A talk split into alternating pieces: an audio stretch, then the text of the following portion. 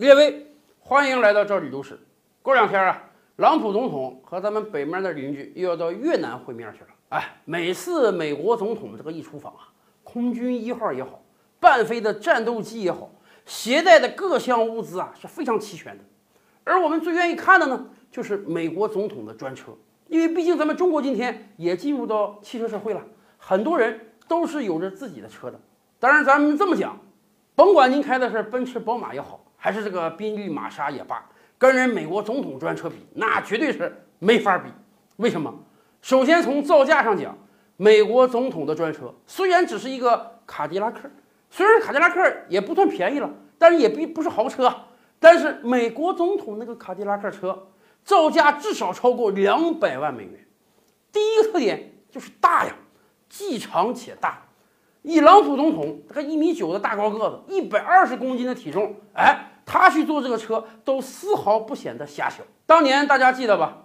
杭州搞这个集团体峰会的时候，杭州的一个加油站还真迎来了美国总统专车过来加油啊！那当时加油员一看到这个美国总统专车，确实是好啊。除了大之外，最关键的是美国总统专车是安全啊。人家那个门，咱们通过一些图片可以看到啊，那个厚度简直跟飞机的机舱门可以媲美。咱甭说那个门能防子弹，就是美国总统专车上的玻璃，一般的子弹都打不透啊。据内部人士说，美国总统的专车至少要防小型的肩扛式火箭弹，那种火箭弹都没法给它打破。包括人家的轮胎，你说这个轮胎爆了胎啊，被人家拿枪打破之后还能继续行驶，那都是小儿科必备的。还有一点，美国总统的专车那得跟空军一号一样。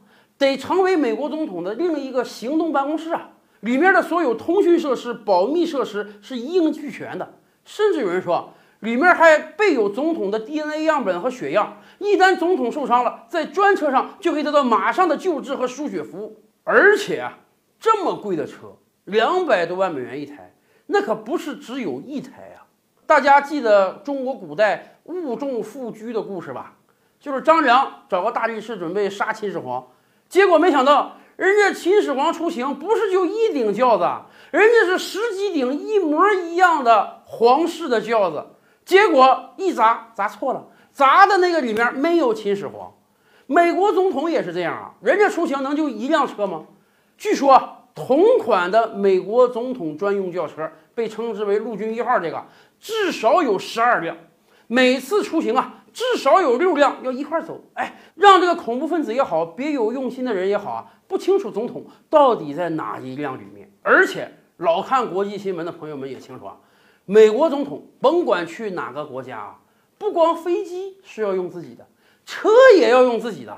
人家有大型的运输专机啊，要把自己的轿车运到所在国，人家是不信任其他国家给他提供的轿车的，而不管。美国总统的专车行驶到什么地方，咱们可以想见的是，这个路况一定都是非常好的，所以啊，他这个车磨损率几乎是不大的，而且美国总统真正用专车的机会啊也不是很多，所以我们可以断言，四年美国总统当下来，他这个专车能跑个一两万公里就不容易了。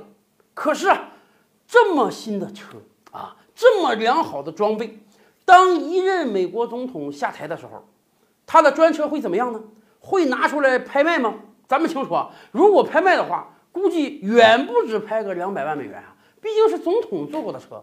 可是不是这样的，一旦总统下台了，从克林顿开始啊，就已经形成惯例了。美国的相关部门啊，会把美国总统的专车全部粉碎，然后投入大海之中，也就是销毁掉总统专车，还不只是一辆啊。所有总统坐过的专车全都要销毁，怎么这么铺张浪费啊？这美国就这么有钱吗？我跟大家讲，这主要还是出于啊对总统的安全保障。你想，总统专车上集成了非常多的美国独有的高精尖设备，这个东西要是流传出去，这个东西要是流传出去，被这个敌对分子或者敌对国家搞到，很有可能哎就研究出什么反制的措施来。这是得不偿失的。另外一点，总统毕竟是在这个车上会待过一段时间，不管你啊打扫的多么仔细，都有可能残留有总统本人的身体成分或者 DNA 成分。一旦这个东西啊被敌对的人搞去了，也不是一个好事儿。您知道吗？大国总统出行的时候，甭说吃饭，都得自己人准备啊。大国领袖的排泄物都必须得拿回国，一旦落到别人手中，就有可能通过你的粪便研究出你的身体有没有毛病。